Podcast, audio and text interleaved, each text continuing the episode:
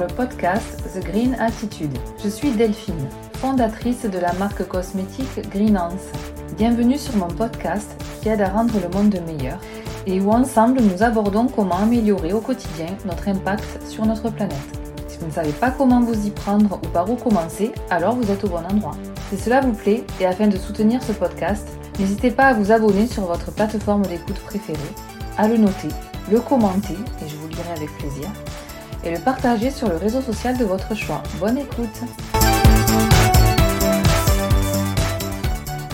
Et oui, je ne pouvais pas passer à côté de ce sujet qui est d'actualité chaque année finalement. Noël, c'est un moment privilégié en famille et même avec des amis.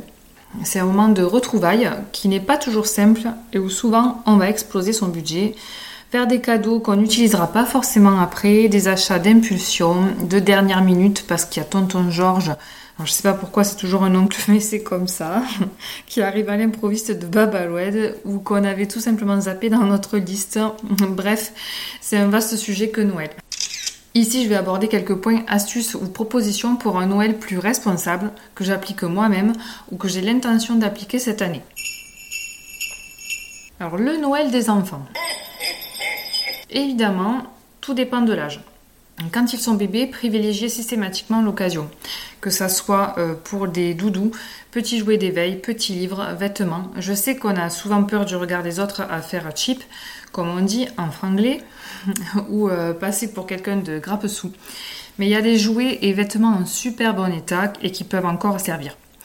Perso, quand on me demande de quoi mes enfants ont besoin, je demande systématiquement que ça soit d'occasion. Alors, je ne l'impose pas, mais je le propose pour que les personnes ne se sentent pas gênées de le faire.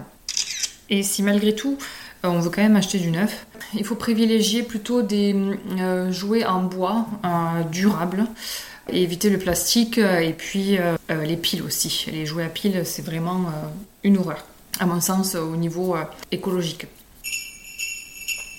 Quand ils sont un peu plus grands, l'école maternelle et après, par exemple. C'est le même principe, je regarde tout ce qui est d'occasion en priorité, mais je rajoute aussi des moments que je vais pouvoir partager avec eux.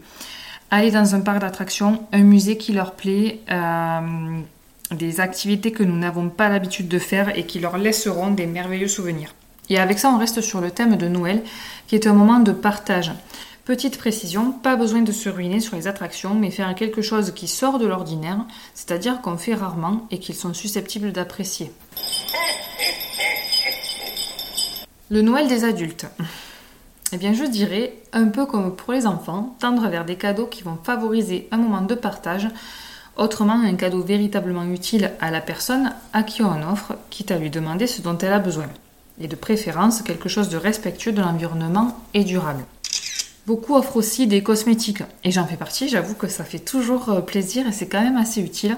Alors pareil ici, choisis une marque responsable.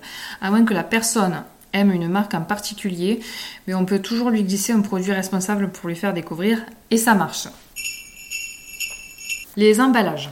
Alors s'il te plaît, limite les emballages avec papier qui vont direct à la poubelle. Les enfants adorent ouvrir leurs cadeaux et estriffer, comme on dit chez nous dans le sud, c'est-à-dire déchirer en mille morceaux, mais voilà, c'est un sacré gaspillage et pour rien.